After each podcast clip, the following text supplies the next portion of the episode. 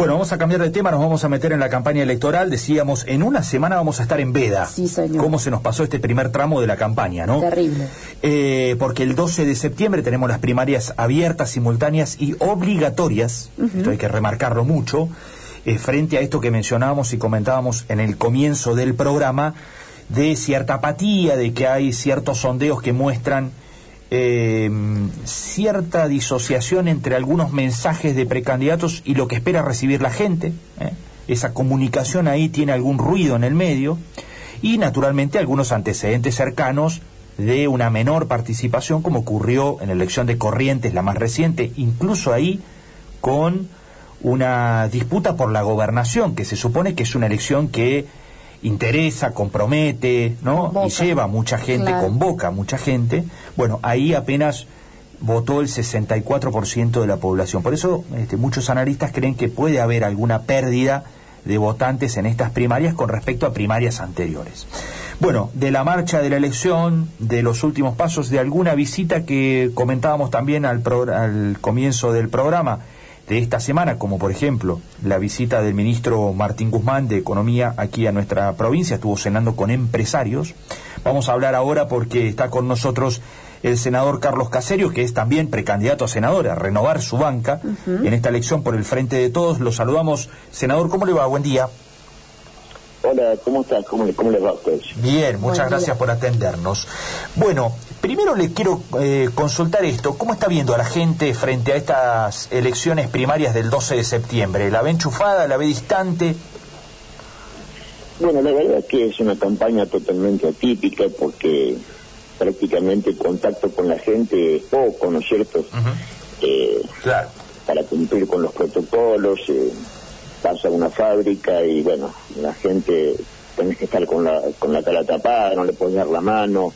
Eh, estamos en una situación incómoda, unas pasos que a lo mejor nunca tuvieron que haberse realizado en el aspecto de que bueno, que la gente no está en las mejores condiciones para votar. Yo no, no, no puedo evaluarlo, a lo mejor ustedes de los medios lo ven mejor, pero como no tenemos actos, Claro. las reuniones son, no son numerosas, me da la impresión que hay como una apatía y que ni siquiera mediáticamente recién ahora está tomando un poquito más de impulso la campaña.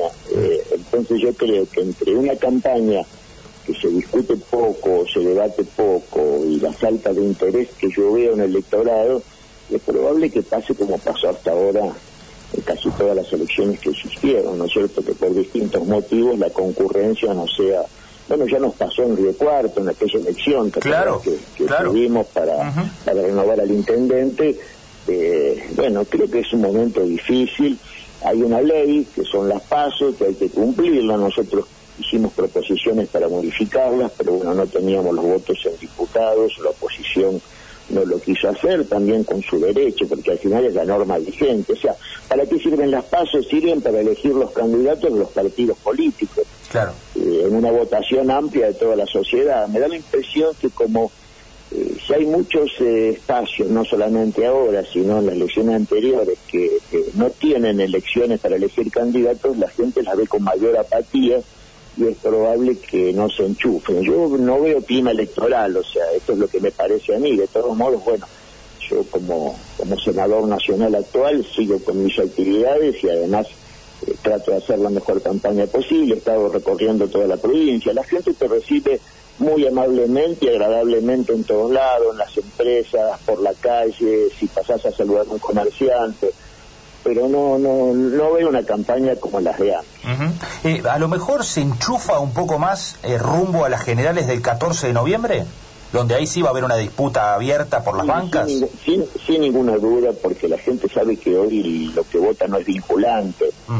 Eh, en realidad lo que se está votando es si cada partido político tiene su candidato. Y creo que la única competencia eh, grande, por decirlo así, es la de Juntos por el Cambio, bueno, que es una fuerza eh, que tiene eh, eh, muchos seguidores en Córdoba y bueno, con cuatro listas es la que mueve la aguja, por decirlo así. Después nosotros, por ejemplo, en el Frente de Todos tenemos una lista totalmente hecha en, en unidad, acordada, y bueno, nuestros seguidores seguramente nos votarán, pero no existe el interés de ver a ver si tenemos dos o tres candidatos. Entonces me parece que que eso va a marcar el ritmo de la elección. La gente sí sabe que en noviembre va a votar y sabe también, me parece que ya está, eh, si no pasa nada extraño en la Argentina y en el mundo, en noviembre tendríamos que estar todos los argentinos con dos dosis, vacunados y bueno, y la pandemia tendría que haberse encaminado a una situación racional, porque vos sabés que si tenés dos dosis la letalidad baja Mucho. extraordinariamente, y me parece que ahí también la gente va a perder el miedo. Yo me acuerdo de cuando votamos en Río Cuarto, las personas mayores no quisieron ir a votar, porque evidentemente vos pensabas, decía, me pongo en una cola, eh, estoy en un ambiente que a lo mejor no está bien ventilado, me voy a pescar este virus por votar, bueno, prefiero quedarme en mi casa. Fue un análisis racional del electorado. Totalmente. Y ahora le estamos exigiendo en un momento que si bien el horizonte de la vacuna es muy amplio y las mejoras son significativas, bueno, yo te estaba escuchando a vos cuando hablabas de la variante Delta, de la otra, bueno, todas estas cosas evidentemente son para preocupación de la gente, ¿no? Hay todavía muchos argentinos y argentinas que están con la primera dosis y si un especialista te dice, mira, si te llegas a pescar la delta, una dosis no te sirve, bueno, esa persona evidentemente va a pensar si va a votar. Me parece que es todo racional, ¿no? Sí, claro, absolutamente. ¿Usted cree que para noviembre la cosa en cuanto a vacunación va a cambiar mucho? Yo creo que el país en noviembre va a estar totalmente vacunado, que vamos a estar, ya estamos fabricando la vacuna en Argentina y que para noviembre ese ritmo de producción, más todo el esfuerzo que se hace de comprar vacunas en el mundo, eh, va a estar solucionado. Eh, la verdad que el tema de la vacuna fue un tema complejo por, por muchos motivos. El primero, porque la vacuna, lógicamente, por una cuestión eh, técnica eh, y, económica la producen las grandes potencias del mundo. Mm. Si vos mirás las vacunas que nosotros conocemos acá, los chinos que son una potencia nos mandan la Sinopharm y tienen dos vacunas más, los norteamericanos la Pfizer, la Moderna y la Johnson, los ingleses la AstraZeneca, los rusos la Sputnik y para de contar, son las vacunas que cubren el 90-95% de la vacunación del mundo.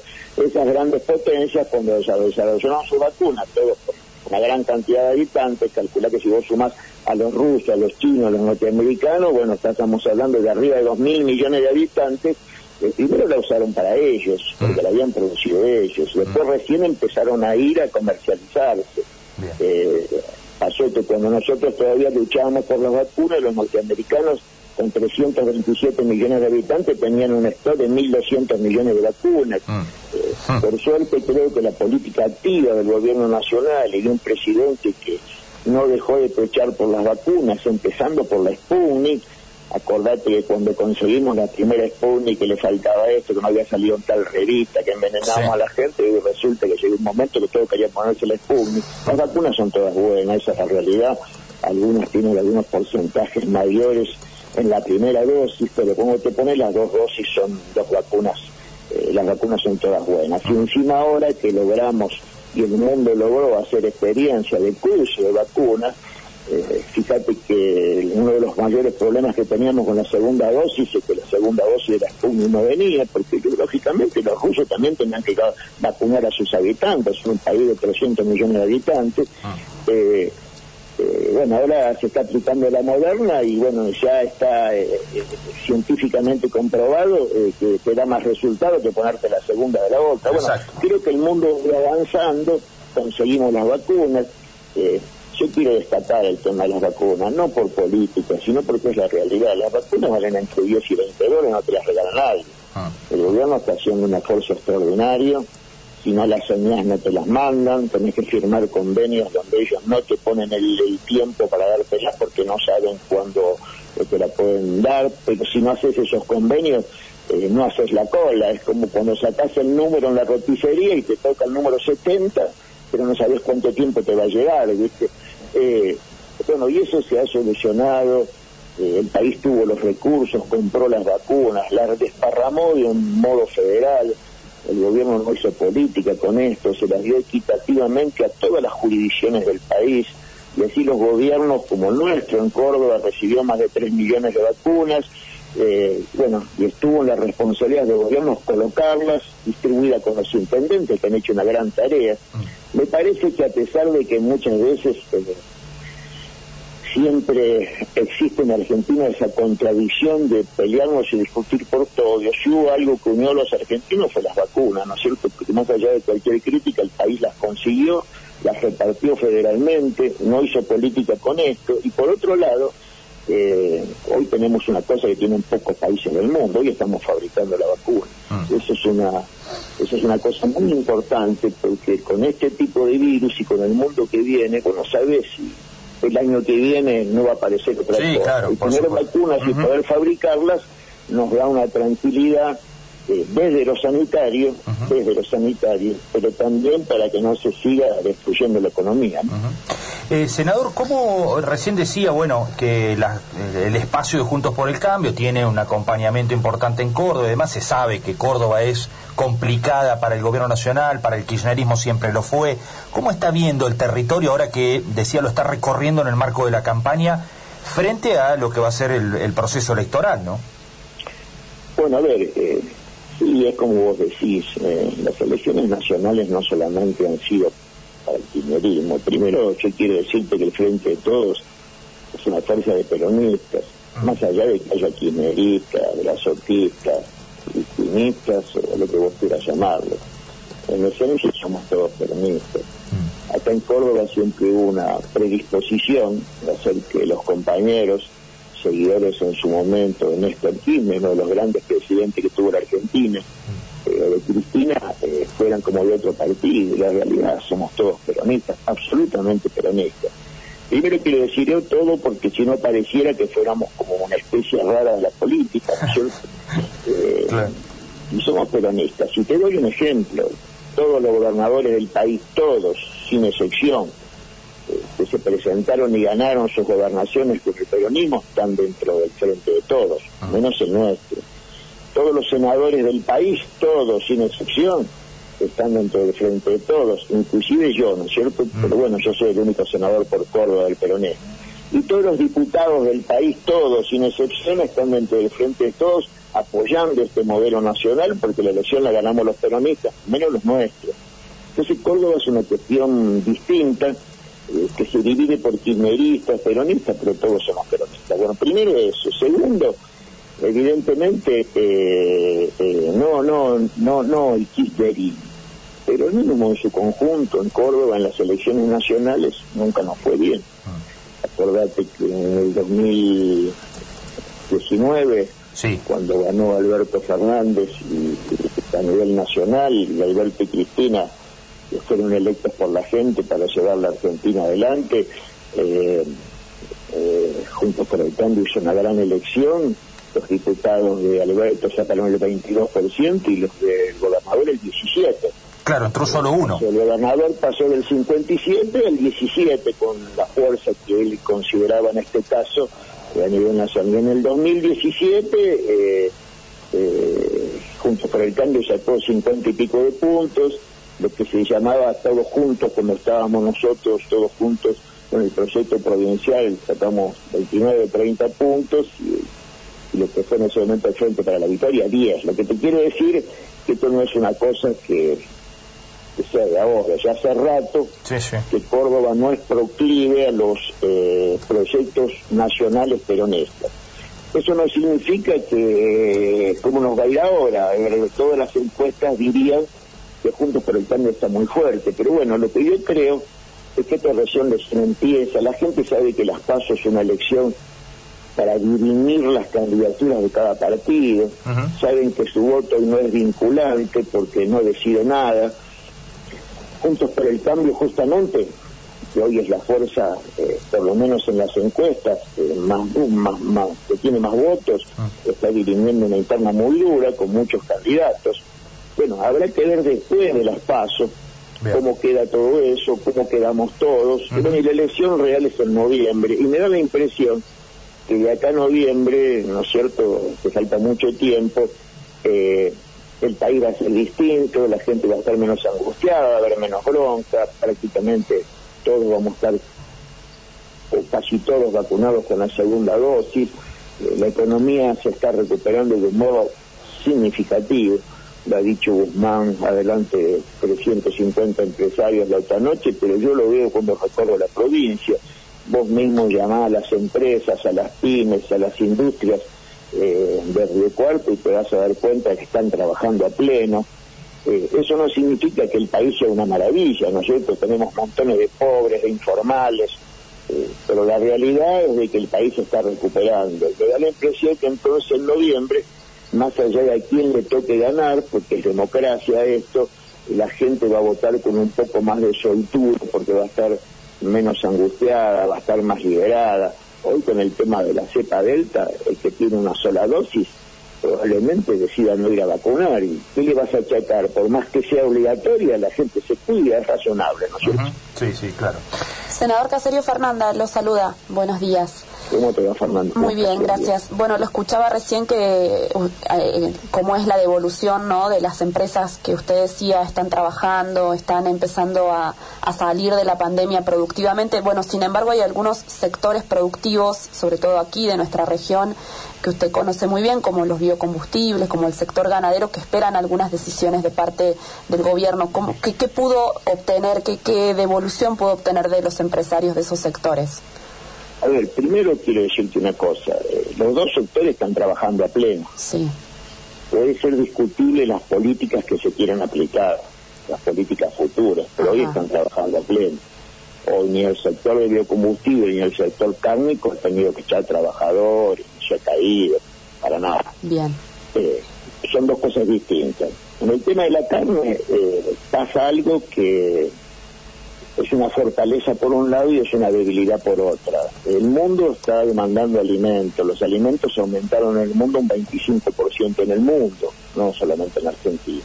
¿Por qué? Bueno, porque la crisis tremenda económica del mundo hace que haya una demanda de alimentos que había bajado en el 2020, bajó en el mundo la producción porque la falta de presencialidad, por más que esté mecanizado el sistema, hace que la gente consuma menos, porque tiene menos recursos, porque el Producto Bruto del mundo se cayó nueve puntos, al mismo nivel que una, una guerra mundial. Tuvimos una guerra mundial, pero con pero era una pandemia. Bueno, ahora la economía se está reactivando fuerte en el mundo y eso hace que la demanda sea muy grande. La irrupción de los grandes países de Oriente, de la India y China, que entre los dos juntan 3 mil millones de habitantes, así como ha potenciado el precio de la soja, también hizo el de la carne. Entonces, antes nosotros vendíamos eh, algún tipo de cortes, eh, vendíamos los novillos gordos, vendíamos, eh, la exportación era, digamos, la carne que producíamos de mejor calidad. Hoy vienen los chinos y te compran hasta las vacas flacas, ¿viste? Mm. Todo esto eh, ha aumentado el nivel de exportación, el nivel de exportación en la Argentina subió el 8%, lo que significa muy bueno porque nos entran divisas en dólares que la Argentina siempre necesita, es un problema endémico de todos los gobiernos de los últimos 30 años, tener dólares para sostener la economía, eh, porque nuestra moneda siempre estuvo muy valorizada, entonces si no recibís dólares no podés sostener eh, un ingreso racional para estar equilibrado con los pagos que necesitas en el mundo, porque vos acá producís pesos, pero afuera tenés que pagar en dólares, bueno, entonces todo eso fue muy bueno, pero claro, nos creó un problema suplementario, y es que la carne durante siete meses no dejó de subir, porque los mercados externos hicieron que la gente quisiera exportar, exportar, exportar sin darse cuenta o dándose cuenta, pero no interesándole, y es lógico de que no había la suficiente producción para la Argentina, y eso hizo subir los precios a tal punto que en un país donde estamos saliendo de una tremenda crisis, la mesa de los argentinos, la gente no podía comer carne. El gobierno tomó una medida, y como bien dijo el ministro Guzmán antes de decir en la conferencia frente a los empresarios, utilizó una de las pocas variables que tenía. Si bajase el nivel de exportación, hay más carne en la Argentina y los precios bajan. Si tenés poca carne, como el mercado es abierto, los precios suben. Nosotros qué queremos? No queremos perjudicar a ningún sector pero fundamentalmente no queremos perjudicar a los argentinos, que si encima que está jodida, no te alcanza el sueldo o estás sin trabajo, la carne no para de subir, no podés comer carne, el argentino no puede vivir sin carne, porque nosotros somos los grandes productores de soja del mundo, junto con un par de países, pero la gente no come soja en Argentina, come carne. Es la proteína con la cual se alimentan los ricos, los medianos y los pobres en Argentina. Bueno, encontramos una medida. Evidentemente la medida no beneficia al sector, yo lo comprendo, pero sí beneficia a los argentinos. Y cuando se dice, no, pero no bajó la carne, todo es mentira. La carne, la carne paró de subir.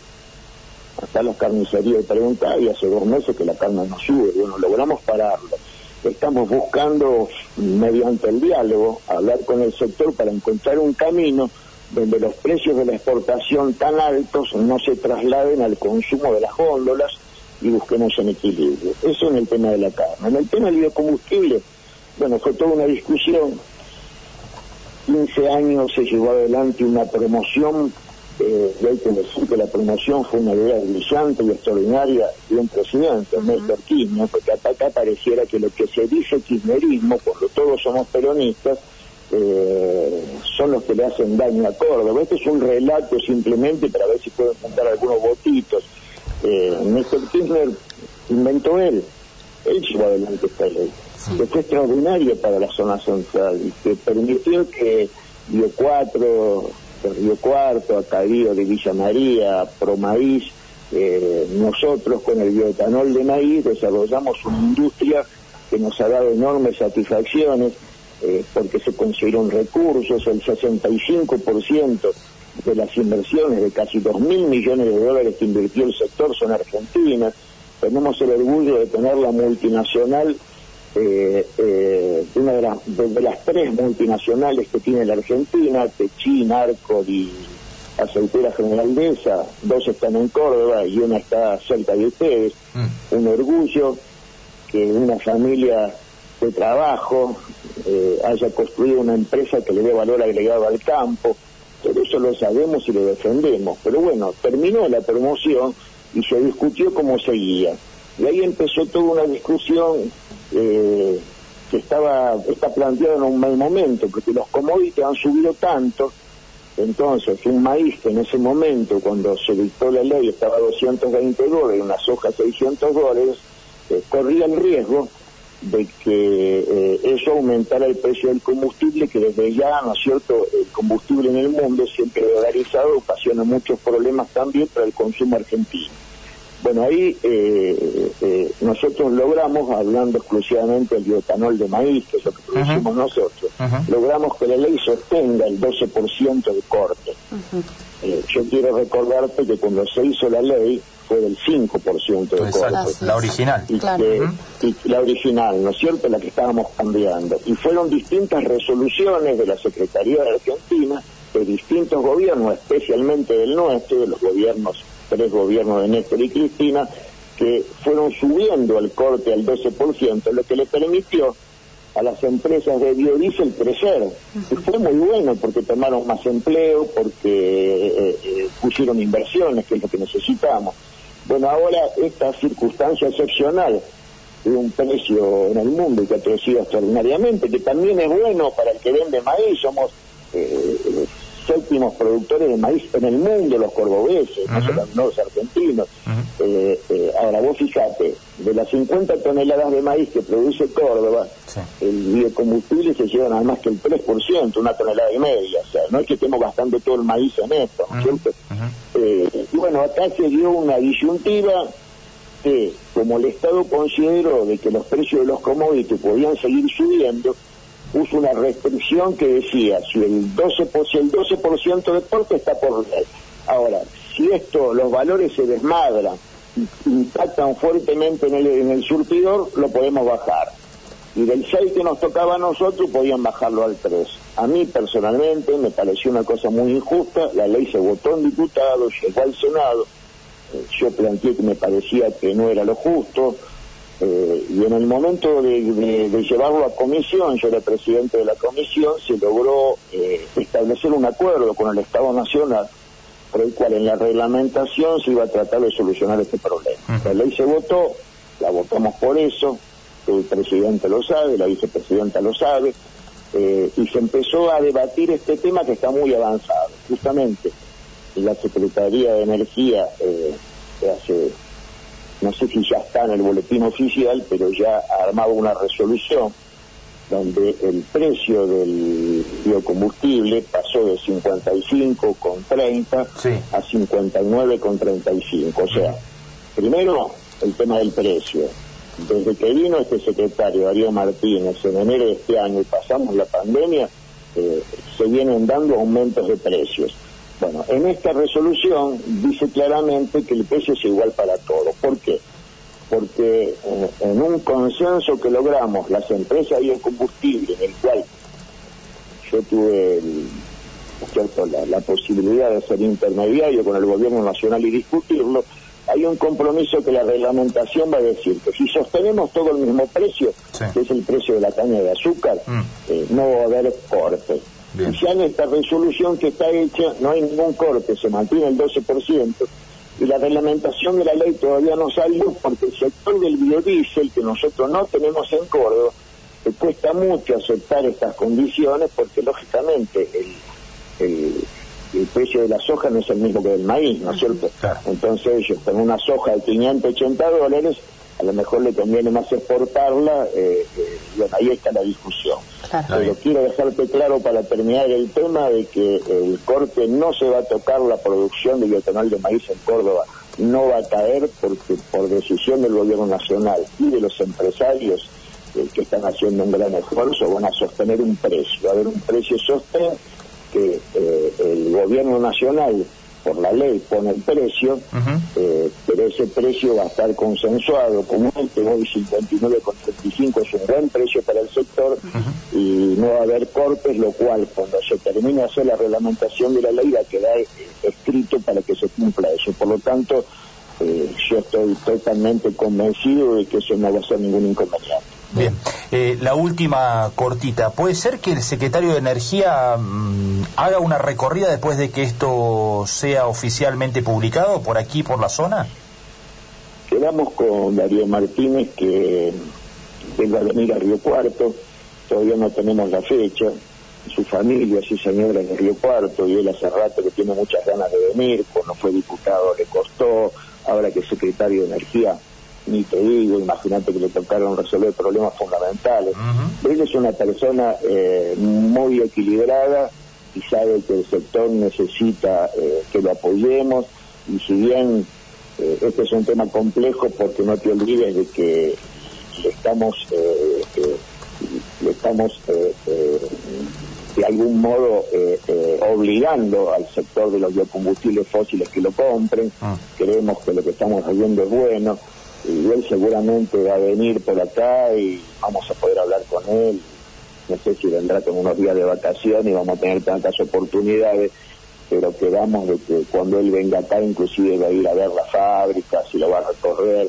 Porque a mí me parece que en estas cosas, eh, por más de que eh, haya legisladores en Río Cuarto que no se acusen de profundizar la grieta, creo que la grieta se profundiza cuando nosotros nos golpeamos el pecho y gritamos cosas que después no logramos mejorar, uh no pudo pararlo esto, eh, y esto se, se, achica cuando podemos hablar, cuando podemos consenso. A mí me parece que la venida de Darío en su momento va a ser muy buena porque va a poder, eh, aparte de que ojalá venga a descansar y pueda, su familia, eh, eh también, ¿no es cierto?, tomarnos un asadito con el sector, recorrer la empresa y darle la mano a los trabajadores, también lo va a ubicar mejor a él, que es del sur, del sur profundo, cuando nosotros estamos en la pampa húmeda profunda, ¿no es cierto? Le queremos mostrar todo esto, eh, y hay mucha empatía en la relación con él, más allá de que él tendrá que tomar decisiones